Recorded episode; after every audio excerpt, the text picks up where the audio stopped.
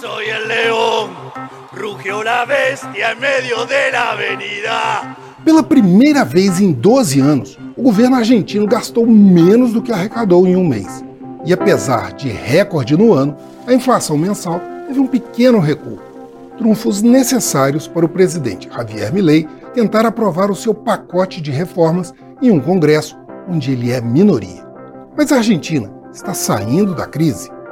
Este é Vasto Mundo, podcast de relações internacionais do tempo, e juntos vamos saber mais sobre as estratégias de Milley.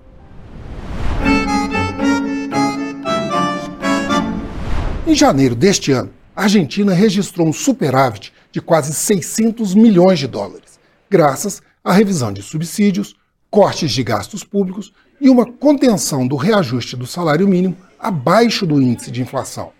Também contribuiu o acordo firmado com o Fundo Monetário Internacional, que liberou mais de 4 bilhões e 700 milhões de dólares, em um acerto que já soma mais de 44 bilhões de dólares em empréstimos.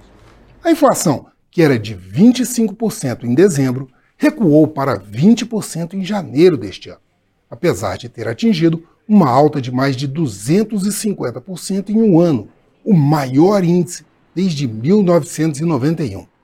Para Javier Milei, esses são ganhos pontuais que são mais do que necessários. Ele trava uma luta com o Congresso para aprovar sua lei ônibus, o pacote de reformas estruturantes para sanear o país, numa luta no qual ele é minoria. Seu partido, o Libertar Avança, tem somente 39 dos 257 deputados. E, mesmo com aliança com o Juntos por el Câmbio do ex-presidente Maurício Macri, o governo ainda é minoria na casa, o que lhe custa reveses, como a manobra que levou as reformas de volta para o estágio inicial do parlamento dias depois de o texto base ter sido aprovado.